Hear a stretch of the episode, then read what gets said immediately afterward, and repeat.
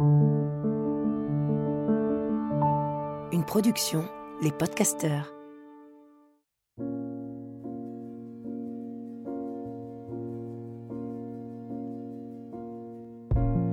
Bienvenue dans Pleine Présence, le podcast qui donne envie d'habiter pleinement l'instant présent. Qu'a-t-on de plus beau à offrir que notre pleine présence au reste du monde? Qu'a-t-on de plus beau à s'offrir à nous-mêmes? Juste quelques instants, être pleinement ici et maintenant, à l'écoute des éléments qui nous entourent, à l'écoute de notre souffle, à l'écoute du soi, à l'écoute de l'autre. Je m'appelle Lily Barbery-Coulon, j'enseigne le Kundalini Yoga et la méditation. Je suis l'autrice de plusieurs livres et j'ai longtemps été journaliste avant de transformer ma vie et de la consacrer au déploiement du soi. Ce nouveau rendez-vous me permet de réunir tout ce qui m'anime, la méditation bien sûr, mais aussi le partage des personnes qui m'inspirent et me donnent envie de me redresser et de me mettre en mouvement au service de ma conscience. Chaque épisode commence par une courte méditation et se poursuit par un entretien avec ceux qui changent le monde à leur niveau, suivent leur intuition, traversent les jugements et honorent leur mission. Autant de sources d'inspiration pour réinventer la narration et être encore plus proche de notre essence.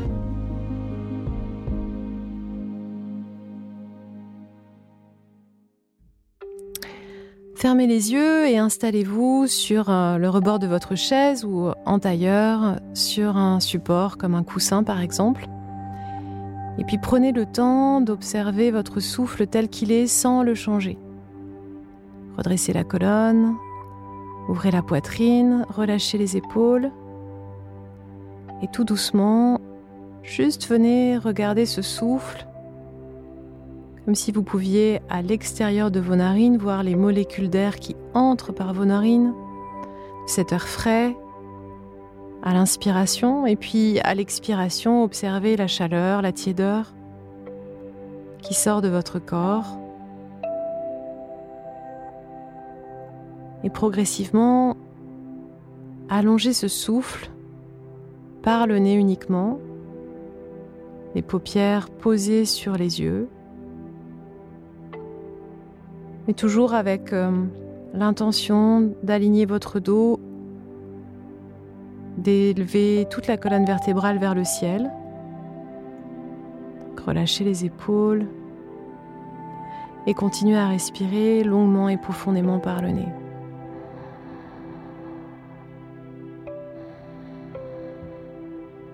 Écoutez le silence des cellules qui sont en train de créer écoutez à l'intérieur de votre foi, peut-être à la seconde où l'on se parle, où vous m'entendez. Des cellules sont en train de se démultiplier pour créer à nouveau un morceau de votre corps,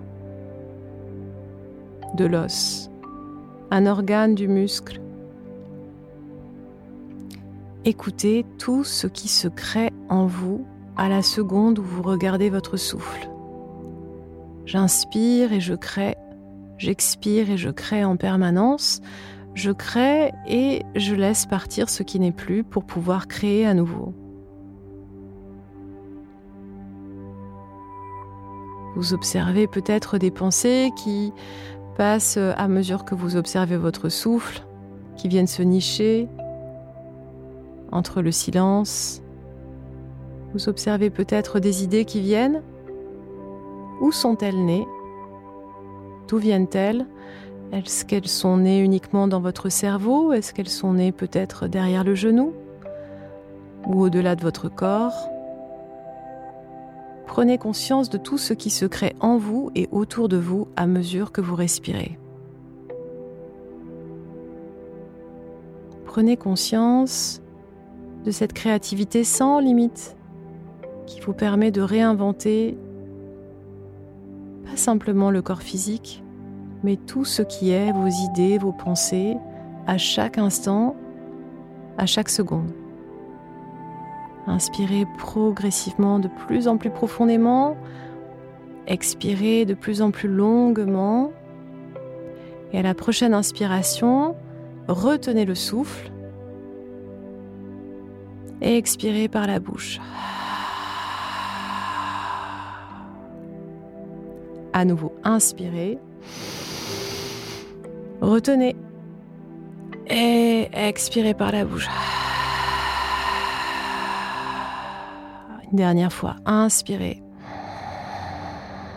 Retenez. Expirez, relâchez.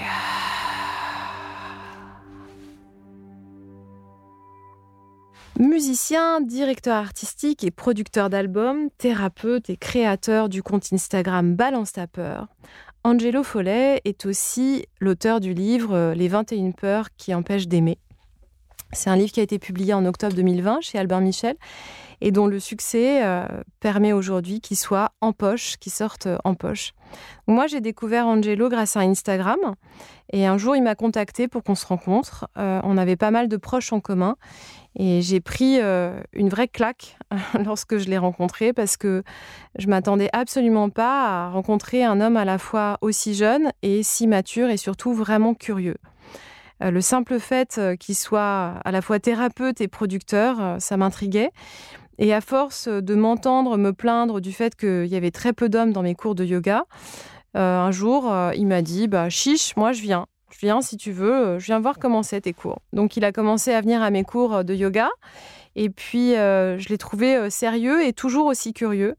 Et depuis, ben, on s'est tapé le Covid, pas mal de changements de vie l'un et l'autre. Et je suis ravie de le revoir enfin à Paris devant moi et de l'accueillir euh, dans ce podcast Pleine Présence. Salut Angelo. Salut Lily, j'adore.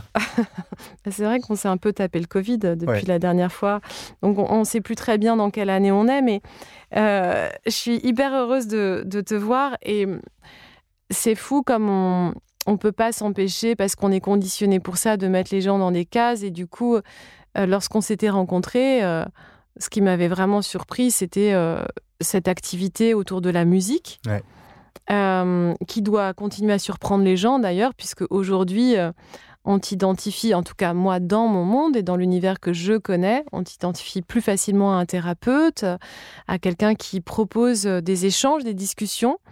Et on ne sait pas forcément voilà, tout ce que tu fais autour de la musique. Donc, est-ce que tu peux me parler de parce que je pense que ça a un sens vraiment majeur en fait cette créativité. J'ai pas choisi de travailler sur la créativité dans la méditation par hasard, de tout ce qui se crée en permanence. Mais du coup, comment toi tu, es devenu musicien et euh, comment tu t'es mis à créer de la musique pour les artistes avec lesquels tu as bossé? Hmm. Euh, Alors déjà, j'adore cette idée que ça se crée. Euh, ça, ça, me parle beaucoup. Moi, j'ai commencé euh, très basiquement la musique euh, à 5 ans. Euh, ma mère m'a mis à l'école de musique, tu sais, municipale, du village dans lequel j'habitais, dans le 91. Et puis, c'était un peu par devoir au départ, quand même, il hein, faut le dire. voilà, d'aller à des cours, de faire du solfège. c'était important pour tes parents, en tout cas. C'était important pour mes parents. Et j'ai appris plus tard que ce n'était pas que important pour ma mère, mais aussi pour mon père, qui lui-même avait arrêté une, un début de carrière de musique euh, à partir du moment où il a eu sa première euh, fille.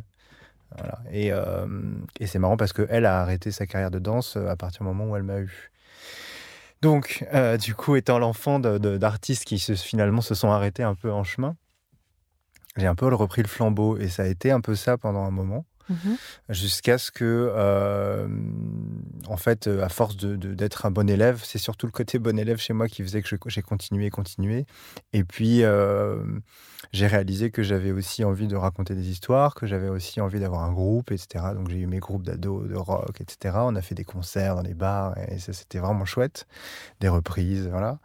Et puis, euh, et puis ça marchait un peu. Donc, finalement, j'ai commencé un peu à aussi m'intéresser à la production à savoir un peu comment on enregistre de la musique. Je me suis rendu compte que c'est pas parce que tu mets un micro que ça sonne tout de suite comme dans un album. Donc tu me dis waouh, je vais peut-être faire des études de son avant ou quoi. J'ai affiné un peu tout ça tout en faisant euh, des, études littéraires, des études artistiques, enfin dans l'histoire de l'art. Et puis, euh, en fait, euh, de, hobby, c'est passé à vraiment une sorte de double vie j'ai bossé dans la com, mais je bossais autant dans la com que dans la musique. je commençais à me faire un réseau, etc. Et puis à un moment donné, je suis arrivé à Paris, j'ai commencé à sortir, etc. Et en fait, je crois que j'ai jamais lâché la musique, mais je crois qu'elle a pris plein de formes différentes. et si tu veux, le moment où ça a commencé vraiment pour moi à être mon, mon métier, mon activité principale, c'est quand j'ai lâché l'idée que faire de la musique, c'était forcément moi au milieu à chanter mes chansons. Euh, sachant que j'avais un guitariste qui avait beaucoup plus de charisme que moi. Et je lui, l'autre fois, on s'est retrouvé à un dîner et je lui ai dit, mais en fait, je sais pourquoi ça n'a pas marché, c'est toi qui aurais dû être le leader. Il m'a dit, ben oui, je sais. mais bon, voilà, ça s'est passé comme ça. Et donc, en fait, à partir du moment où j'ai commencé à finalement accompagner, euh, euh, ça s'est fait de petit à petit. Et puis, euh, par le hasard des rencontres, il se trouve que une des rencontres qui a finalement le plus été le début, on va dire, de ma carrière, ça a été la rencontre d'Héloïse Letissier, donc Christine the Queens, qui à l'époque avait juste sorti un EP et qui cherchait avec beaucoup de difficultés un réalisateur pour son nouvel EP et puis la couleur de l'album qui allait suivre. Donc c'était Nuit 17 à 52. Euh, et puis moi, un peu, euh, encore une fois, avec un peu le, le, le, la tchatch et puis le, juste, bah tiens, euh, moi j'ai jamais rien fait, mais je veux bien essayer. tu, bosses sur quoi? Elle me dit, ah bah sur Apple, ouais, bah moi aussi. Je lui dis, bah écoute, envoie tes maquettes et puis je ferai un essai, et puis si ça te plaît pas, c'est pas grave, voilà. Donc c'est aussi ce truc-là qui m'a donc pour qu'on comprenne, parce que je pense qu'il y a plein de gens qui ne savent pas ce que ça veut dire que de réaliser ah un album. Est-ce que tu peux expliquer? Ouais, bah en fait c'est un peu comme un comme un réalisateur de film, quoi. C'est-à-dire que euh, le réal euh, dans la musique, il est autant euh, celui qui chapeaute le projet au niveau artistique dans ce qui va concerner le travail en studio. Parce qu'il y a aussi un directeur artistique, mais qui lui va plutôt travailler sur la carrière euh, globale, marketing et sur l'image aussi. Euh, le réal, du coup, euh, en musique, il va gérer toute la partie studio. Donc, il peut être aussi un gesson, il peut être aussi producteur, c'est-à-dire mettre de l'argent aussi. Et il peut aussi être parfois musicien, compositeur, etc. Donc aujourd'hui, ben, il y a plein de réals qui font un peu de tout, qui, qui, se démerdent un peu avec ça. Et c'est celui qui finalement est un peu derrière les manettes de d'un morceau, d'un EP ou d'un album. On, a souvent l'impression que c'est l'artiste qui fait tout, voilà, qui arrive en studio et qui joue et qui machin. Souvent, c'est pas le cas. souvent, il y a plein de gens derrière. Et donc, il y a quelqu'un qui gère un peu cette équipe-là, s'il y a une équipe, ou qui gère lui-même le projet si c'est euh, un artiste euh, qui a peu d'entourage quoi. Ouais, parce que en fait, c'est comme si tu recevais un, un script, un scénario, avec euh, finalement euh, une trame et qui est et donc il va falloir euh, réfléchir à est-ce que dans quel décor on a envie de le faire, comment est-ce qu'on a envie de, de, faire ce film, etc. C'est tout ça, mais musicalement. Exactement, c'est comme si l'artiste ou en tout cas le label qui, qui m'appelle me missionne pour que à la fin, à un moment donné, il y ait un album qui sorte quoi. donc on arrive souvent avec des maquettes, des bouts d'idées, des mémos, et en fait on met ça en forme pour que finalement ça soit un contenu cohérent. Euh, voilà. Et finalement, euh, est-ce que le fait d'accompagner des artistes euh, te met sur une, voie thérapeutique ou pas du tout? Je ne sais pas dans quel sens ça, ça, s'est fait. J'ai lâché, j'ai lâché le, le, ce qui, qui m'intéressait et ce qui me donnait de l'élan au départ de la thérapie pour faire de la musique. En fait, j'ai appris a posteriori que en fait, j'avais fait un bac L pour être psy à la base. J'avais oublié. C'était ça qui t'avait motivé? À faire un bac L à la base, ouais. Et à faire philo, et à faire euh, études de l'art, etc. Et en fait, je dis à mon père, euh, enfin, c'est mon père qui me dit Mais tu sais, marrant que tu sois devenu psy. Euh, tu, te rappelles que tu voulais faire ça au départ? Je dis Ah ben non, mais ça, c'était ma, c'était ma voix à moi, en fait. C'était pas le projet parental, finalement. c'était ma mmh. voix à moi, c'était ce truc-là. Il me dit, bah, je sais pas, mais en tout cas, et je dis, mais pourquoi, as, pourquoi j'ai arrêté, euh, j'ai pas fait ça? Il me dit, bah, parce qu'à l'époque, tu disais que tu étais trop jeune pour faire ce métier. Tu voulais pas, euh, tu te sentais pas d'avoir euh, tout le poids de la souffrance, voilà, des, gens qui viendraient te voir, etc. Donc moi, j'ai fait l'autre voie, qui était celle qui m'était donnée finalement dès le départ. Et je pense que c'est ça s'est imbriqué petit à petit, c'est-à-dire que ma façon de travailler dans la musique est exactement la même que quand je travaille en séance ou quand je travaille en retraite ou en stage. je sais pas comment dire ça, mais pour moi, il y a quelque chose de.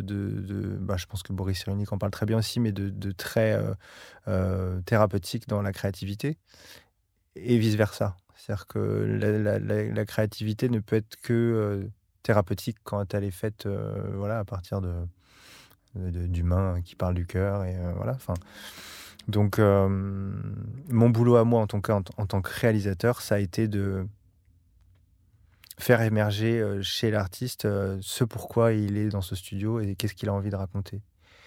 Et euh, qu'est-ce qu'il a envie de faire ressentir et de ressentir. Et au final, c'est vrai qu'il se passe à peu près la même chose dans un cabinet. Ouais. C'est marrant parce que tu parles de la créativité comme une source thérapeutique. Ouais. moi aussi, je crois beaucoup à ça.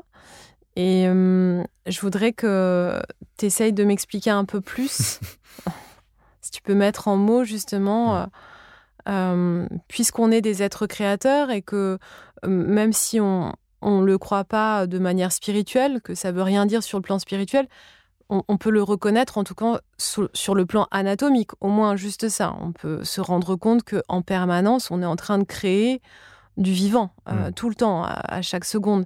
On l'oublie en fait en permanence. Donc du coup, on a quand même un, pouvoir de créativité qui est fou, bah, qui est déjà de se reproduire, hein, mais, mais au-delà de la reproduction de, de, cette, de cette main qui est que je regarde là pendant que je vous parle et, et, qui, et qui est déjà en train de changer. De...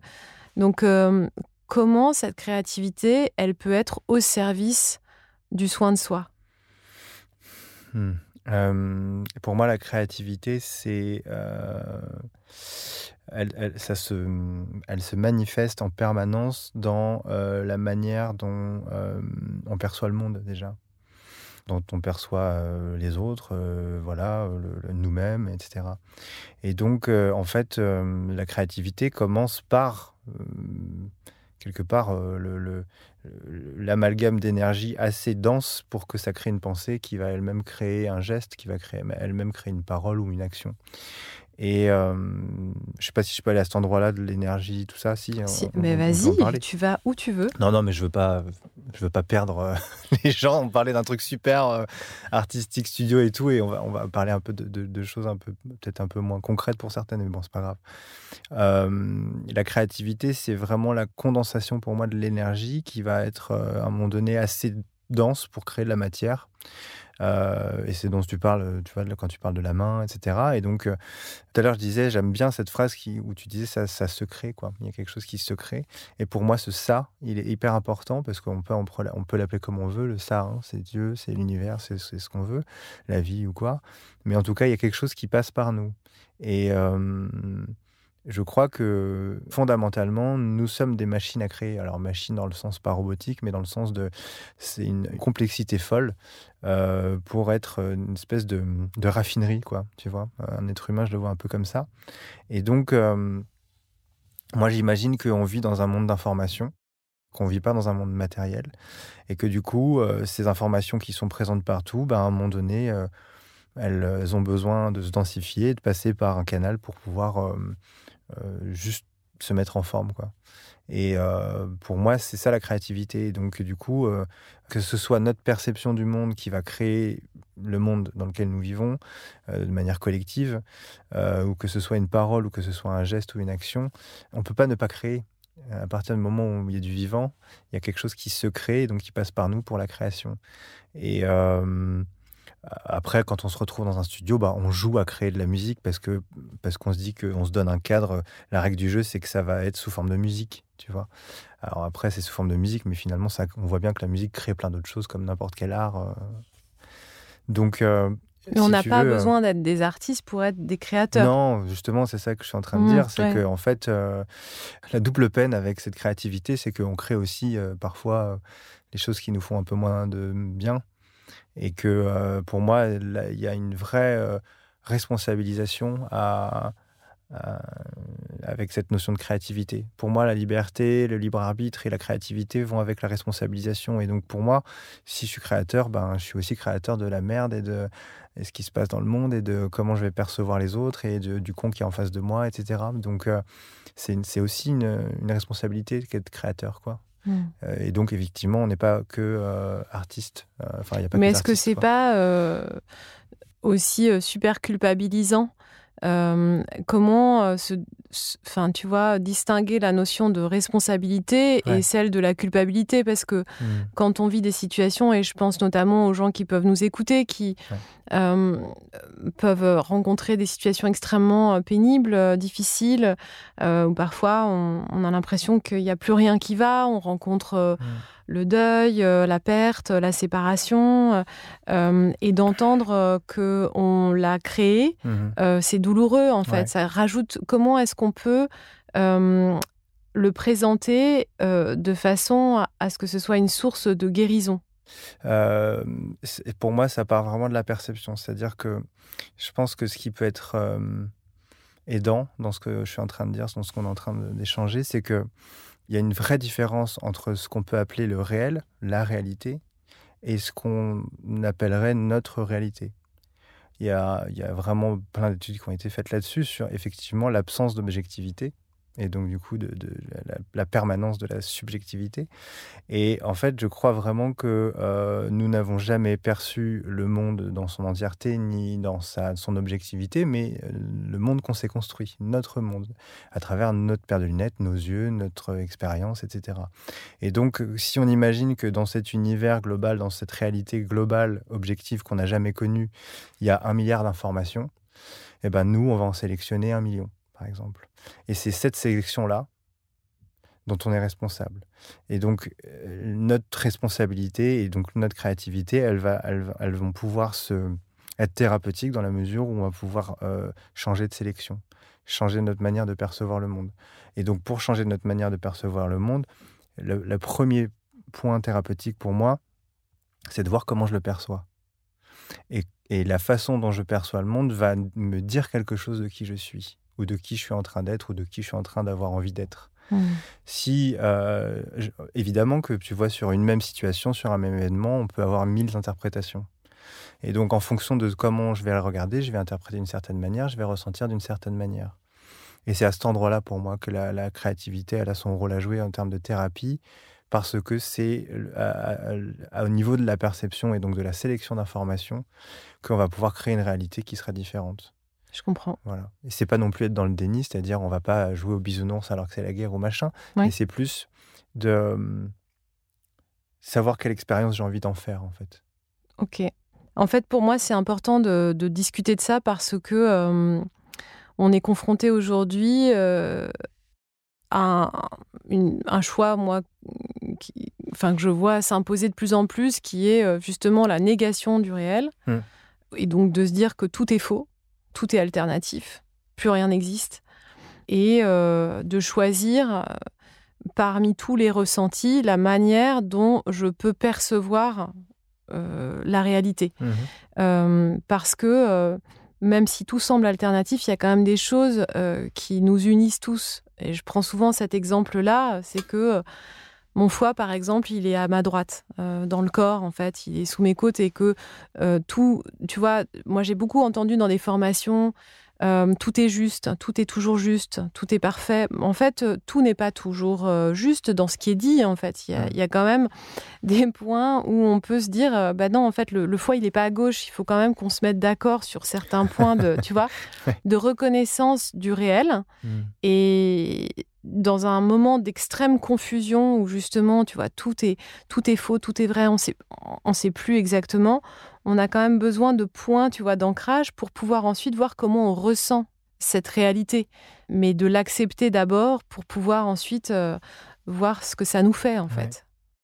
Je crois que les deux sont importants, c'est-à-dire qu'effectivement, on parle à peu près la même langue, qu'on ait à peu près les mêmes points de repère, tu vois, un peu comme un code de la route de, de la vie, Exactement. tu vois. Exactement. Et en même temps, euh, je crois que c'est jamais aussi créatif que quand tu découvres quelque chose de nouveau, c'est-à-dire quand tu, quand tu as un point de vue en face de toi qui n'a euh, a priori rien à voir avec euh, ton point de vue Mm.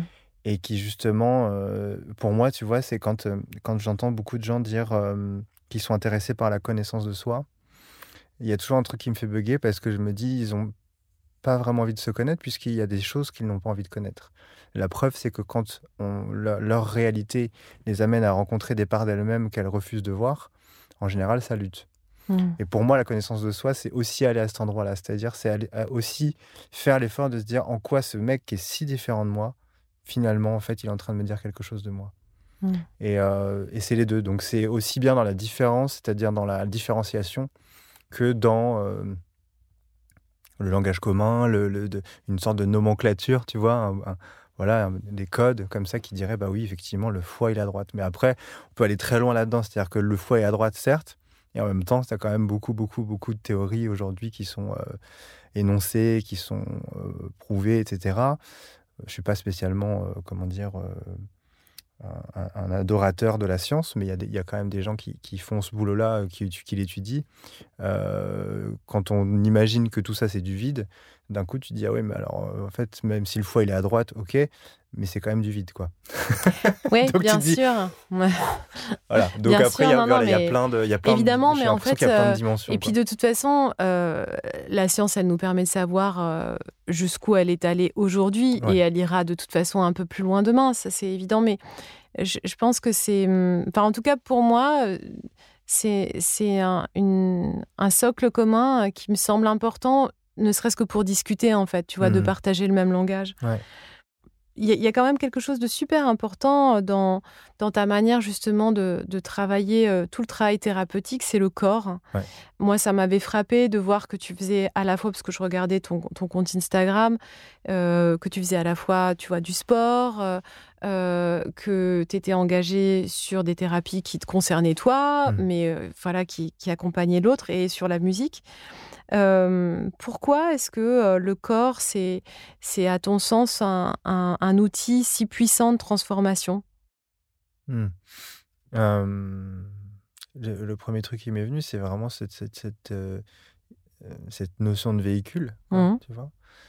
Je dirais que la, la créativité, cette, espèce de raffinerie comme ça d'informations de, de, qui fait qu'à un moment donné ça devient de la matière.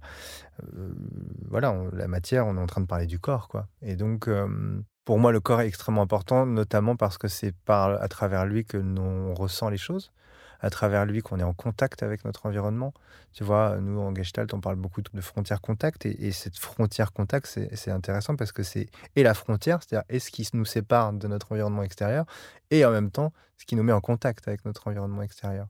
Et pour moi, le corps, en fait, c'est une interface. Tu vois, il y a beaucoup d'ostéos, euh, voilà, qui, qui, qui, parlent du corps comme une interface et c'est vraiment euh, euh, ce qui nous permet justement de, voilà, de sentir euh, ce qu'il y a dedans, ce qu'il y a dehors, l'extérieur, l'intérieur. Ce qui fait que euh, on n'est pas tous mélangés, tu vois. on est séparés. Et en même temps, ce qui, c'est ce qui fait qu'on n'est pas séparés, puisque en fait, c'est, c'est, c'est, l'interface à travers laquelle on est en contact. Donc, mmh. c'est, pour moi, ce paradoxe, il est génial de, la peau, tu vois, ne serait-ce que de la mmh. peau. C'est un peu comme quand tu, tu vois, quand tu, tu peux pas toucher sans être touché. Mmh. Et c'est vraiment cette double fonction-là pour moi du corps qui est extrêmement importante parce que c'est euh, c'est ce qui fait euh, un peu le, le, les échanges quoi tu vois mmh. les échanges intérieurs extérieurs quoi et donc euh, forcément bah, si euh, tu as un corps qui euh, marche à peu près correctement. Moi, je constate en tout cas que quand mon corps fonctionne à peu près correctement, bah, je ressens euh, mieux, je ressens de manière plus précise.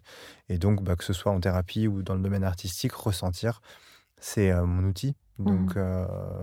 c'est pour ça que le corps, pour moi, est important. Donc, ça veut dire que tu as une routine sportive, que... Ouais, ouais, ouais bien sûr. Est-ce que tu peux me parler un petit peu de, justement, de cette autre partie de ta vie, euh, la, ton, rôle de thérapeute, parce que tu as fait des formations assez diverses, variées. Euh, qu'est-ce que tu utilises le plus aujourd'hui, en fait, dans les diverses formations que tu as faites? Euh, alors, pour être très très rapide, moi j'ai commencé par le corps, c'est-à-dire que j'ai commencé vraiment par euh, l'ostéopathie, l'énergétique, les soins énergétiques euh, médecine chinoise. Et je me suis rendu compte dans le... En tant que recevant, tu veux dire, ou en tant que formation enfin, Les deux. D'accord, ok. ouais. En fait, j'ai toujours voulu apprendre ce que je recevais comme soins. Mmh et donc, j'ai toujours demandé à mes thérapeutes, on va dire ça comme ça, plus, plus large, de m'apprendre. Donc soit ils m'ont appris parce que c'était des formateurs aussi, euh, soit ils m'ont dirigé vers des, écoles ou des, formations. Et donc euh, une fois que j'avais fait l'expérience du soin, j'avais besoin de comprendre ce qui se passait et de savoir aussi comment, euh, comment ça se pratiquait. Et donc moi j'ai commencé par le corps. et en fait, quand j'ai commencé à recevoir des patients, je me suis rendu compte que les échanges verbaux euh, étaient de plus en plus longs. C'est-à-dire que vraiment l'anamnèse qui durait au début 5-10 minutes, ça durait un quart d'heure, 20 minutes, une demi-heure. Et puis ça devenait des séances 50% de paroles, 50% de, travail sur le corps. Et euh, j'avais besoin de questionner euh, ce qui se passait énergétiquement au moment de l'échange verbal. Donc je suis allé sur des trucs beaucoup plus comment dire, classiques, donc la psychologie et la psychanalyse.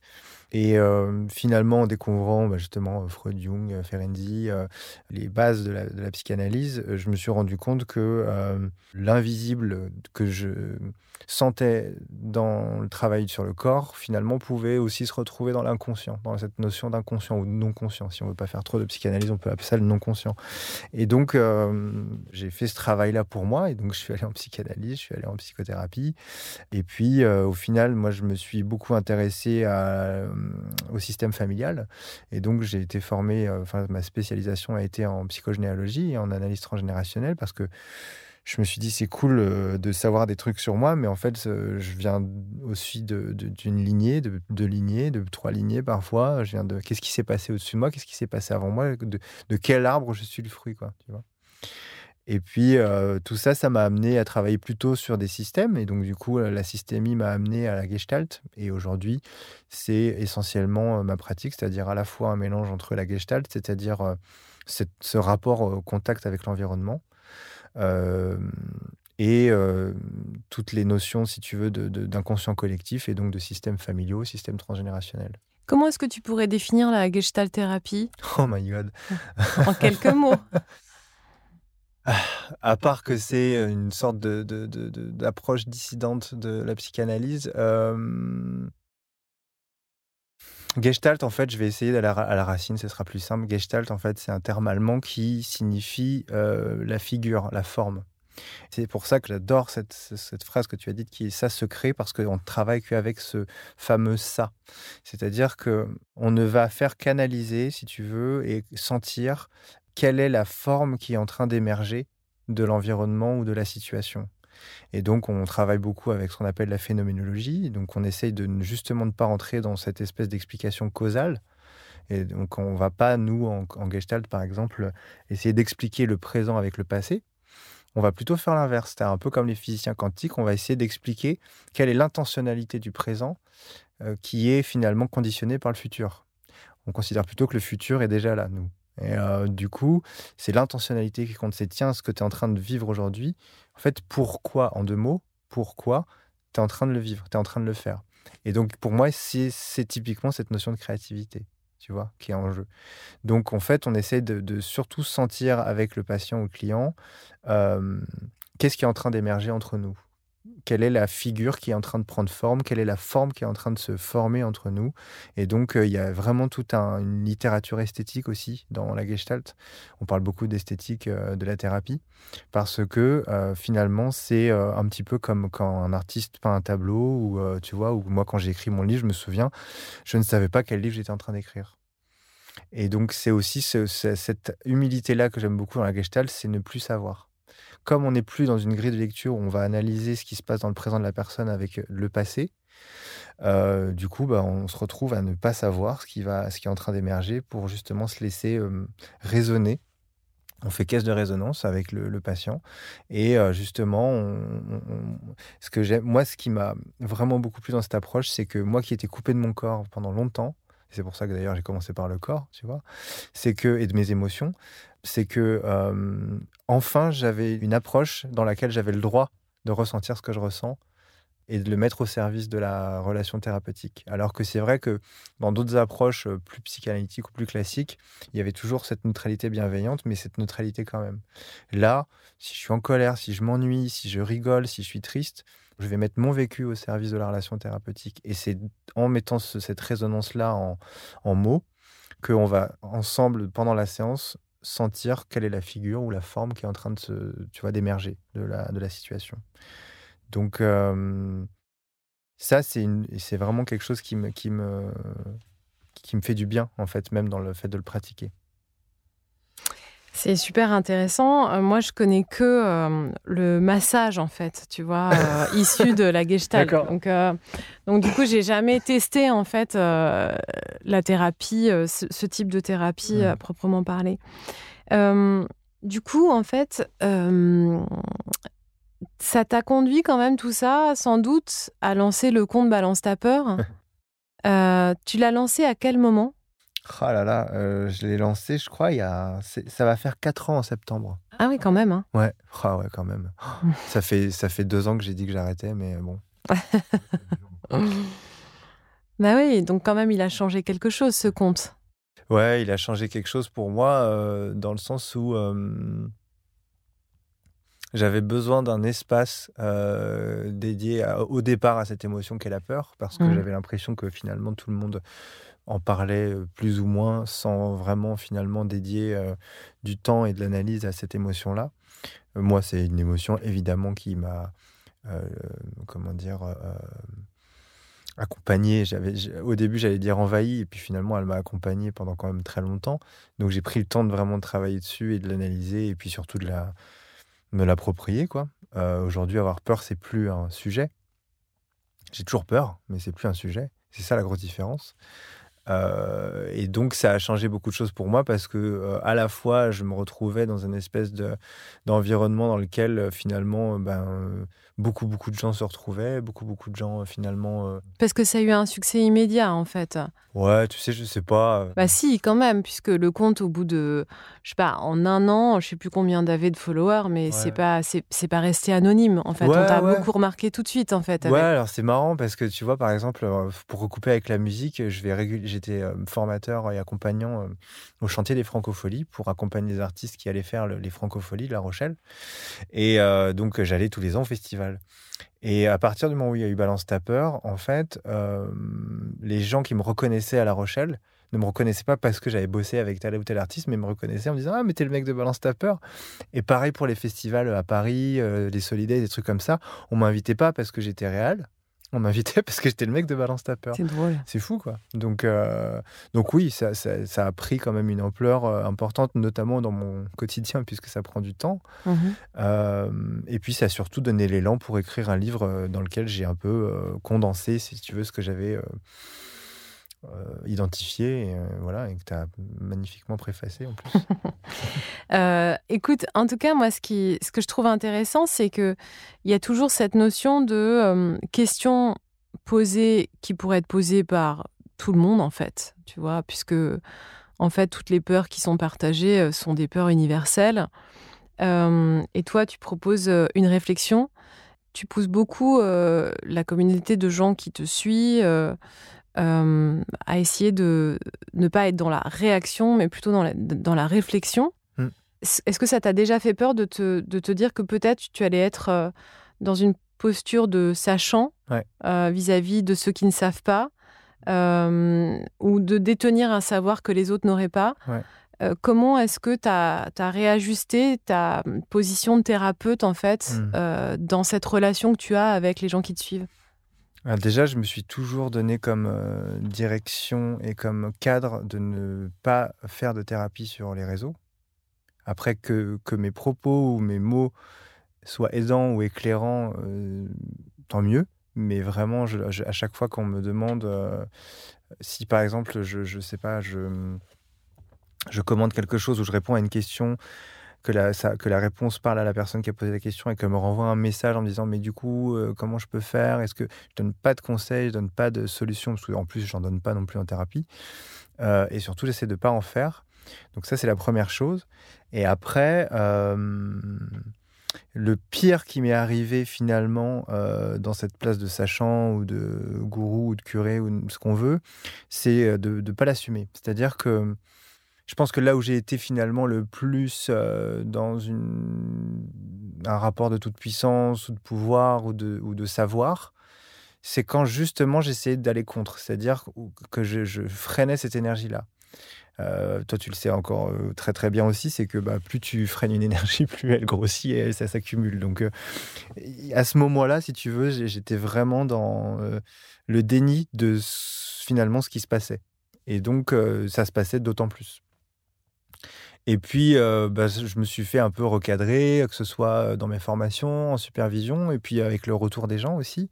Je me suis pris énormément de quand même de, de messages euh, qui n'étaient pas bienveillants du tout, mais qui m'ont énormément aidé, en fait, tu vois, à me dire, ah oui, euh, mince, qu'est-ce que je suis en train de faire? C'est dans ce sens-là où je te disais tout à l'heure, moi, ça m'intéresse toujours d'avoir ce truc qui paraît à l'opposé de toi, en disant, waouh, attends, je ne me, suis, me suis pas vu, en fait. Est-ce que c'est pas un angle mort, tu vois, pour moi Et donc, euh, je l'ai pris dans la face, et puis ça m'a calmé. Et puis, en fait, ce qui m'aide aujourd'hui, je crois, c'est d'assumer que quand je reçois un message, ça me fait quelque chose, qu'il y a quelque chose qui résonne chez moi, que la personne joue le jeu de demander à quelqu'un d'autre comment elle se sent, ou qu'est-ce qu'il faut qu'elle fasse dans sa vie, voilà, ou une question personnelle. Donc il y, a vraiment ce truc-là déjà. Moi je le prends. Moi c'est ça qui m'amuse aussi, c'est que je le prends vraiment comme un jeu. C'est-à-dire que on joue à eux, ils jouent à poser des questions à un inconnu sur leur vie. Euh, et moi, je joue à répondre à ça. Et donc, je ne peux répondre qu'à partir de l'expérience subjective que je fais. Et je me base là, à ce moment-là, sur les principes de la Gestalt, c'est-à-dire dans quelle mesure il y a quelque chose qui est en train de se former entre sa question et ma réponse. Et donc, euh, l'idée n'est pas de dire la vérité ou de dire ce qu'il faut faire ou de dire qu'il n'y a euh, qu'un angle de vue, mais au contraire de dire est-ce que, tiens, cet angle de vue-là, finalement... Il est éclairant Ouais, tu y avais pensé Ou, est-ce que euh, est éclairant Ou est-ce qu'il est aidant Ou quoi Mais en fait, je pense que ce qui m'a libéré, c'est de, de, la posture de, de gourou, c'est de justement de ne, de ne pas me préoccuper de savoir si ça va les aider. Quand je réponds à quelqu'un, je réponds avec ce qui se passe pour moi au moment où je lis la question et au moment où je me pose dessus et où je me branche avec la personne et je me dis tiens, euh, c'est marrant, je tombe sur tel mot. Ah bah tiens, alors comment, pourquoi je tombe sur tel mot? Ah bah tiens, ça m'amène là-dessus. Et en fait, je fais une sorte d'association libre à haute voix, de rêve éveillé à haute voix. Euh, les chamans parlent beaucoup de ça aussi, tu vois. Donc euh, il y a ce truc-là, un peu de délivrer un message qui est personnel au final, hein, tu vois, mais qui est personnel parce qu'il est chez moi, mais qui arrive chez moi à l'occasion de la personne quand même, mmh. tu vois. Mmh. Et donc, euh, et donc, en fait, c'est ça. Je crois que c'est à la fois ce qui m'a permis d'assumer un peu euh, l'intuition, euh, la forme de clairvoyance, etc., pour euh, répondre aux gens, et en même temps de, me libérer de. Et de me libérer de est-ce que ça va leur plaire et leur parler, et de me libérer de est-ce que ça va les aider, est-ce que finalement je ne suis pas en train d'avoir une, espèce de, de, pouvoir de sachant sur eux, parce que j'ai vraiment confiance en leur libre arbitre et j'ai vraiment confiance en leur discernement je crois que c'est ça qui fait que les gens, finalement, dans, sur ce compte, ouvrent cet espace-là aussi. Mais tu n'as pas peur des fragilités parfois Parce que le discernement, on rêve tous d'en avoir, mais parfois, on voit bien dans les dans les rencontres qu'on peut faire, tu vois, que même avec toute la bonne volonté qu'on veut y mettre, parfois le discernement, on, le, on le, perd, quoi. Ouais, mais c'est toujours pareil, c'est-à-dire que soit on considère que euh, on a vraiment chacun une euh, notre créativité, notre responsabilité et que en fait personne n'a de pouvoir sur nous, soit on considère que les autres ont du pouvoir sur nous. En fait, pour moi, c'est difficile d'être un peu dans l'entre-deux. Il y a, hum, moi, je considère vraiment que si la personne a envie de sélectionner ce que je vais dire d'une manière telle qui va corroborer son système de croyance, son expérience, peut-être sa place de victime ou sa place de autre chose, euh, je n'ai pas le pouvoir de changer sa perception. J'entends ça, je l'ai beaucoup entendu. Maintenant, moi, j'ai plus de mal avec ça. Parce que je pense que quand on part d'un endroit avec une intention pure, on, sait qu'on peut le dire. Tu vois, donc tu peux le dire. Mais on peut entendre de la part de gens qui se rendent même pas compte qu'ils sont malveillants. Mmh tu vois, cette, même phrase de dire je n'ai pas le pouvoir de te blesser, alors qu'en fait, dans le, la matière, bah si, tu vois, je veux dire euh, on a le pouvoir de faire du mal quand même, euh, selon les mots qu'on va choisir. En fait, quand on, quand on est bien intentionné, mmh. Euh, et il y a quand même une notion en fait de bien et de mal, hein, j'entends dans ce que je dis. Ouais, c'est ça que j'allais, rebondir là-dessus. Mais, mais aujourd'hui, en fait, je me dis on peut facilement, en fait, avec cette notion que tu viens d'énoncer, créer des distorsions pour manipuler en fait cet enseignement, qui est que oui, si je suis blessée, c'est bien qu'il y a un endroit où ça résonne. Mmh Et l'endroit où ça résonne, je peux m'intéresser à cet endroit mmh. pour aller voir où est ma blessure, la blessure qui m'appartient. Mmh pour autant, euh, tu vois, c'est tout, l'enseignement, moi, que j'ai beaucoup en plus euh, transmis hein, autour de ce qu'on appelle les déclencheurs, les détonateurs, les triggers en anglais. Et en même temps, euh, aujourd'hui, où je passe par plein de phases d'interrogation, tu vois, par rapport à ça, bah, quand quelqu'un, tu vois, t'insulte de manière violente, mmh alors que tu n'as rien demandé, ok, peut-être qu'énergétiquement, on peut dire que tu as attiré cette énergie à toi. N'empêche que il y a des, des, attitudes, des mots, des gestes qui ont le pouvoir quand même de faire extrêmement de mal. Bien sûr. Tu vois. Et du coup, de ne jamais reconnaître ça, tu peux te retrouver dans une situation où finalement il n'y a plus d'oppresseurs, il n'y a plus d'oppressés, il n'y a plus de situation où en fait, effectivement, on va revalider ou non un statut de victime. Mais pour autant, je, tu vois, je me dis qu'on.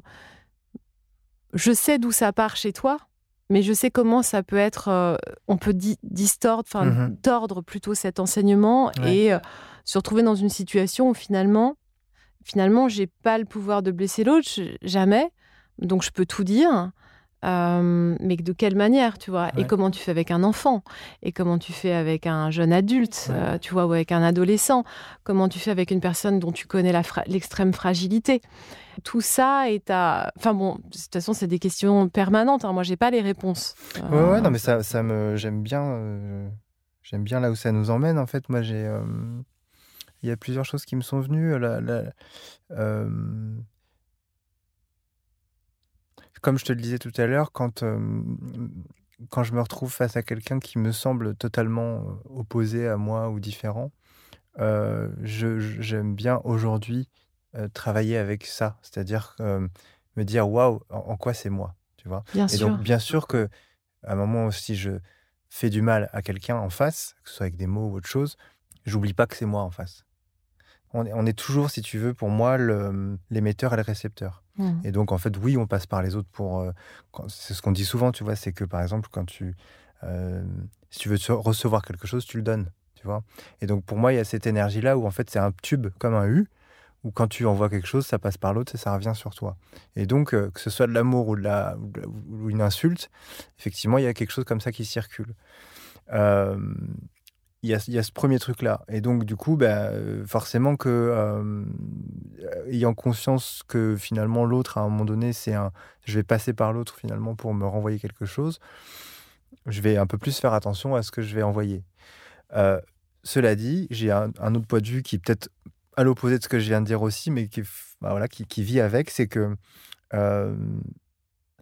je suis pas en train de dire qu'il n'y a pas de bien et de mal, mais ce sur quoi je m'appuie, c'est vraiment cette idée que ce que j'observe en tout cas, c'est que vraiment c'est une question de perception. C'est-à-dire que euh, moi, je, fais un jeu, par exemple, souvent dans les stages, c'est que je demande à des personnes, aux participants, par exemple, de sélectionner une injonction positive et une injonction négative qu'elles ont reçue de leurs parents.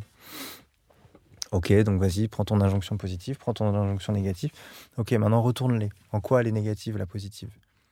Comment elle, a, comment elle a pu détruire ta vie ou comment elle a pu te conditionner à faire tel choix qui finalement t'ont amené à vivre euh, des trucs pas si cool que ça? Et la négative, finalement, comment elle t'a appris à euh, te dresser quand il fallait, à euh, te rebeller quand il fallait, ou tu vois? Et en fait, si tu veux, cette notion d'insulte, pour moi, elle est géniale parce que c'est vrai que sentir en tout cas moi que je peux choisir au moment où ça arrive d'être touché, d'être blessé à un endroit où ça, je me sens insulté, ou à l'inverse, que cette insulte finit une aubaine parce que ça me permet de dire mais ça va pas ou quoi de me parler comme ça? Mmh. Parce que ça, j'ai jamais osé le dire à mon père ou à ma mère. Mmh. C'est positif ou c'est négatif au final, tu vois? Et donc, voilà, c'est, je suis avec ça en ce moment, en tout cas. Ouais, ouais, ouais, non, mais ça me, ça me passionne. D'autant que, euh, en fait, à, à, la fin 2019, donc euh, il y a deux ans et demi, je me souviens, toi, tu avais coupé justement avec les réseaux pendant un temps. C'était c'est bon, je me prends une pause là, j'ai besoin de vide. Et moi, juste au même moment, en fait, je m'étais dit que j'allais me faire 21 jours de travail sur le vide. Et du coup, je t'avais proposé de participer à un petit groupe de travail. On n'était pas très nombreux, en fait, sur un groupe WhatsApp à, à échanger. Donc, je proposais une méditation ou quelque chose. Et, puis, euh, et puis bon, c'était complètement. C'est marrant parce qu'aujourd'hui, je travaille vraiment sur des programmes. Donc, euh, on était euh, moi-même et vous, toi et les autres, les cobayes de ce qui était en train de se tramer dans ma tête. Tu vois que le futur était déjà là. voilà, exactement. Le futur était déjà là. De toute façon, ça, j'en suis totalement convaincue. Hein. Et je me souviens d'à quel point, finalement, juste à l'aube de cette pandémie, on avait un besoin, une urgence et beaucoup de gens, en fait, dans ces domaines énergétiques, de spiritualité ou de thérapeutique, étaient dans une urgence de faire un vide total pour pouvoir accueillir quelque chose de nouveau. Euh, alors, j'avais aucune idée, évidemment, euh, de ce qui allait se dérouler. Hein. Mais euh, ce travail qui était finalement assez profond, même si c'était juste des méditations, moi, m'a conduit à enfin, je, pense que j'aurais pas pu tenir l'espace des méditations quotidiennes, tu vois, sur les réseaux sociaux si j'avais pas fait ce travail en décembre 2019. C'était hyper dur ce que tu nous as proposé. Hein. Ouais, c'était hyper là, dur. genre, c'était des méditations comme ça. Non, non, c'était hyper ambitieux. Fais rien pendant 10 minutes. Vas-y, bon courage. J'avais proposé un exercice. Minutes, même pas, euh, plus. Ouais, ouais. J'avais proposé un exercice qui consistait, c'est un exercice euh, euh, qui, est, qui, est, issu de la, de la culture tibétaine. Euh, qui est extrêmement difficile. C'est l'exercice le plus difficile en méditation, en fait, c'est de commencer par l'échelle la plus haute. Évidemment, j'avais, je comprenais pas pourquoi, au bout d'une minute, j'allais péter les plombs avec ce truc-là. c'était l'idée, c'était de s'asseoir, de ne pas fermer les yeux, de ne rien faire mais de ne même pas chercher à méditer. Mais non, tu médites même pas. tu fais rien. On, peut même pas. En fait, l'idée c'est on peut même pas se dire. Alors donc en plus quand je l'avais expliqué, euh, parce que j'avais quand même partagé le truc sur Instagram en disant je suis en train de péter les plombs, je tiens même pas deux minutes. Et donc euh, l'idée c'est de ne de n'avoir plus aucun contrôle aucun contrôle sur rien et de ne pas chercher le vide, de ne pas chercher quoi que ce soit, en fait, ne veut rien, n'attend rien, regarde et observe. Mais observe tout ce qui est en train de se dérouler sans rien faire, dans l'immobilité la plus totale. Et euh, l'angoisse monte hyper rapidement. N'empêche que ça m'a quand même préparé à ce qui est arrivé par la suite. Et toi, il se trouve que euh, tu as complètement changé de vie en fait. Euh, alors, je ne fais pas de lien de cause à effet, bien sûr, mais ce que je trouve intéressant, c'est que ces deux années euh, très particulières, dont on n'a pas encore, euh, je pense, perçu tous les effets, et en plus, qui c'est pas tout à fait terminé, puisqu'il y a encore plein de gens qui tombent malades, que on a toujours ce doute. Euh, voilà, on a fêté il y a très peu de temps la fin des masques, si tu veux, dans les, en collectivité. Ma fille était tellement contente et le même jour, elle entend qu'il y a un reconfinement en Chine. Puis euh, elle, a 14 ans et demi, donc elle dit ils se foutent de notre gueule. C'est pas possible. Je lui dis écoute, profite du moment présent où tu n'as pas de masque. Euh, je ne peux pas, je n'ai aucune garantie sur l'avenir, aucune. Donc on est quand même toujours dans ce moment-là. Et on n'a pas encore perçu tous les effets. Je pense qu'il nous faudra des années pour comprendre tout ce qui nous est arrivé et, tout ce qu'on a transformé à ce moment-là. Et toi, euh, bah, tu as pris la décision de partir vivre en province. Mm. Tu vis euh, désormais euh, non seulement en couple en province, mais en plus, tu as accueilli il y a six mois un, enfant, ton mm-hmm. premier enfant. Donc, est-ce que tu peux me parler de ce changement de vie? Que dire là-dessus? En fait, c'est un peu comme, comme ce qu'on disait, c'est-à-dire que le futur était déjà là, dans le sens où, en fait, le, moi, ça faisait longtemps que j'avais envie d'inverser les, les, les, le ratio. C'est-à-dire que moi, j'allais beaucoup dans la Drôme pour travailler et je revenais à Paris chez moi. Et j'allais beaucoup dans la Drôme pour travailler et je revenais chez moi.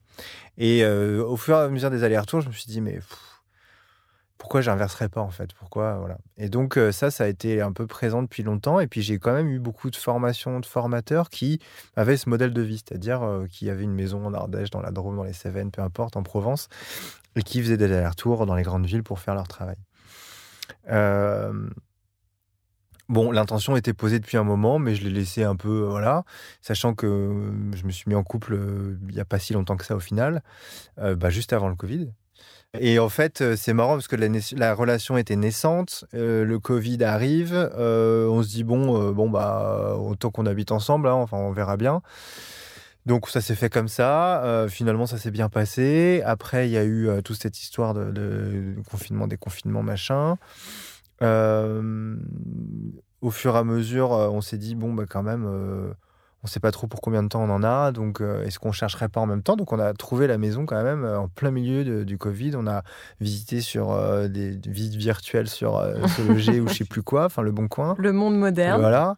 Et puis le jour où on a fait notre sélection, on, est, on est parti une journée dans la Drôme, on a visité trois maisons et c'était la troisième. La, première était euh, en état euh, beaucoup trop difficile à, imaginer pour nous. Enfin, il fallait vraiment qu'on se projette. C'était une chèvrerie. Enfin, il y avait encore euh, les gens qui étaient là-dedans, etc. La deuxième, elle était chouette, mais en fait, il n'y avait pas d'extérieur. Il y avait une piscine, mais bon, il n'y avait pas vraiment d'extérieur. Et puis, on était à côté de la route. il y avait une maison en bois, pareil, qui était super, mais pareil, il n'y avait, avait, avait pas d'extérieur. Et en fait, la dernière on se dit bon, non, c'est Estelle qui me dit. Euh, j'avais, te rappelles, j'avais sélectionné celle-là aussi. Tu veux qu'on la voit quand même? Elle est pas très loin sur le chemin. Je dis bah allez, vas-y, on la met sur la route, quand on la met sur l'itinéraire. On la met sur l'itinéraire. Il est en fin de journée, il fait pas beau, c'est euh, voilà, c'est l'hiver. On est encore confiné, machin, enfin plus ou moins confiné. Et puis là, on rentre dans la maison et en fait, c'est chez nous quoi. Euh, on se pose. Moi, j'avais envie d'enlever mes chaussures. Il y avait le feu dans le poêle. Euh, voilà. Enfin, les gens n'étaient pas là, mais euh, tu sentais qu'ils avaient vraiment mis du soin.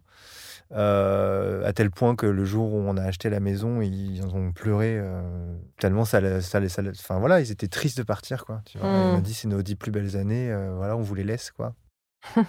voilà, on a fait des études un peu géobiologiques euh, pour savoir où, est-ce qu'on était. Et donc, en fait, il se trouve que c'est une maison qui était une ancienne école dans les années 1800-900, qui est l'école des 80, qui était l'école des filles. Euh, les 80, on a su ce que c'était après. Et franchement, c'est vraiment venteux. Quand c'est venteux, c'est venteux. C'était une, ancienne école, euh, ancienne mairie du village. Donc elle est en haut d'une colline. Enfin, c'est un peu comme l'Écosse chez nous. Quoi. Il y a un peu ce truc-là. Donc ça surplombe un peu le village, euh, enfin toutes les collines, etc., qui sont vertes. Et hum, il y avait le bureau du maire en haut, l'école euh, en bas, la salle de classe, le réfectoire, euh, voilà. Enfin, et ils ont tout cassé, ils ont refait, voilà, ils ont refait un peu l'intérieur. Le poulailler au-dessus, il y a 120 mètres carrés de poulailler. En fait, c'était l'ancien cimetière avec l'église. Donc on est avec tous les anciens, toutes les âmes qui sont encore là, machin, sachant que l'église après a été déplacée vers le bas, le cimetière a été déplacé sur le côté, un peu plus loin dans le village. Donc toutes les tombes ont été bougées, mais il y a, une énergie vraiment euh, entre euh, le mariage, la salle des mariages, le maire, euh, l'école des filles, l'église, le cimetière. Toute l'histoire de la vie, en fait. Donc c'est très chargé et c'est pas toujours facile d'être là-bas parce que, parce que quand on, est un peu sensible, on sent pas toujours de légèreté.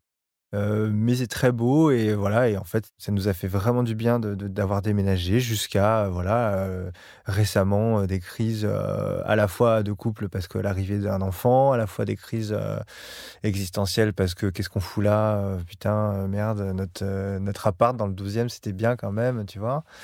Et puis mais mais mais voilà on prend en fait, on prend le temps de vivre, de traverser les, moments comme ça parce que c'est des moments qui durent pas. Et, euh, ce que je disais tout à l'heure en off, c'est que euh, en fait, on on s'est pris de trois semaines de claques euh, à se dire merde, est-ce qu'on déménagerait pas encore? Et ça, en fait, ça nous a fait voir la maison d'une autre façon. On a réinvesti la, la ville. On s'est dit, bah tiens, allez, on va peut-être installer ça. On va aller rencontrer ces gens-là. On va faire des travaux là-haut. On va améliorer la maison à cet endroit-là. Euh, je pense qu'il y a un truc aussi, parce qu'on parle beaucoup de thérapie, mais au final, moi, je suis convaincu aussi que la saisonnalité, euh, les cycles, etc., font énormément et que euh, si tout le monde va mieux au printemps, c'est parce que c'est le printemps aussi, tu vois. Bien sûr. moi, j'ai plein de patients qui me disent ah là là, là, mais ça va beaucoup mieux. Il y a plein de choses qui s'ouvrent. Je dis oui, oui, on est au printemps, c'est normal. En fait, c'est pas, c'est pas moi qui ai fait ça. C'est pas, c'est pas que la thérapie. Et, euh, et, voilà, il se trouve que là, il fait meilleur, il fait beau. L'enfant, il est dehors. Euh, on est dans le, on a jardiné hier, tu vois. Et on a envie d'être là. Et il y a deux semaines, on a pu, on n'avait plus envie d'être là. Donc ce changement, en tout cas, a été radical parce que moi, j'ai, en tout cas, dans ma façon de vivre, eu besoin à chaque fois de, de faire des espèces de, voilà, de sauts comme ça, un peu radicaux pour.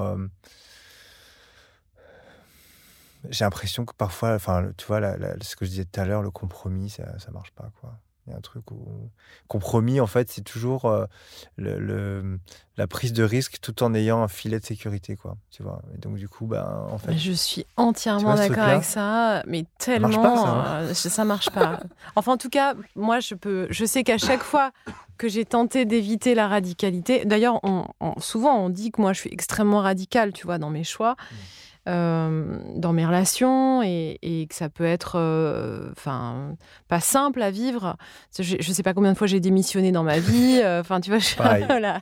Mais quand c'est terminé, en fait, j'ai aucun mal à couper. C'est-à-dire que c'est fini. Par contre, la situation d'avant, c'est le truc un peu flottant, est tellement inconfortable pour moi que je peux pas être autrement que d'arriver au stade où je, dois dire la vérité. Enfin, tu vois, je, dois dire ce que je ressens euh, de, manière urgente, quoi. Et, euh, et, pour moi, les, moments les plus difficiles sont justement les moments où j'ai pas encore pris conscience du choix qui s'impose mmh. et que du coup, tu es dans un truc un peu entre deux où tu as peur. Et tu acceptes ta peur en te disant, bah non, mais en fait, ça va aller, en fait, je peux vivre avec. Et en fait, non, c'est plus possible. C'est ça que j'aime bien aussi dans, dans des, choses un peu que j'essaie de transmettre, c'est, tu sais, cette, cette propension de l'humain à, avoir peur d'être euh, qui il est, avoir peur de ses choix, avoir peur de, de la simplicité, de la clarté à un moment donné de l'intention et du besoin. Et du coup, de se mettre, de, de, tout faire, de tout configurer pour que ça devienne insupportable, pour se sentir légitime de partir. Tu sais, ça me fait penser des fois à des relations amoureuses ou à des boulots où, qui, où tu es obligé de tout configurer pour faire un burn-out parce que s'il n'y avait pas le burn-out, tu n'aurais jamais osé partir avant. Ouais. Tu vois, ça me fait penser à ces trucs-là. Mais complètement. Et euh, je pense qu'on va clôturer là-dessus. Et, et, non, mais, non, mais pas du tout. Je, je, pense juste à ça pour tous ceux qui ont la sensation, peut-être en nous écoutant, qui sont en train de vivre une situation d'échec extrême c'est dans ces moments-là, je sais que c'est difficile à entendre parce qu'on n'y croit plus et que, mais c'est justement dans ces moments-là que on est en train d'orchestrer le futur et on est en train de, faire en sorte que ce soit plus du tout supportable pour que quelque chose de nouveau émerge. Et là, en plus, dans cette énergie du printemps, moi j'ai l'impression effectivement que malgré tout ce qui peut se dérouler mondialement et collectivement, il y a quand même quelque chose qui nous aide à justement à nouveau sortir un peu comme les plantes qui sortent de terre. Quoi. Mmh. Mais ça rejoint vraiment cette notion de créativité. quoi. Mais complètement, la boucle est bouclée. Merci beaucoup Angelo. Merci à toi Lily.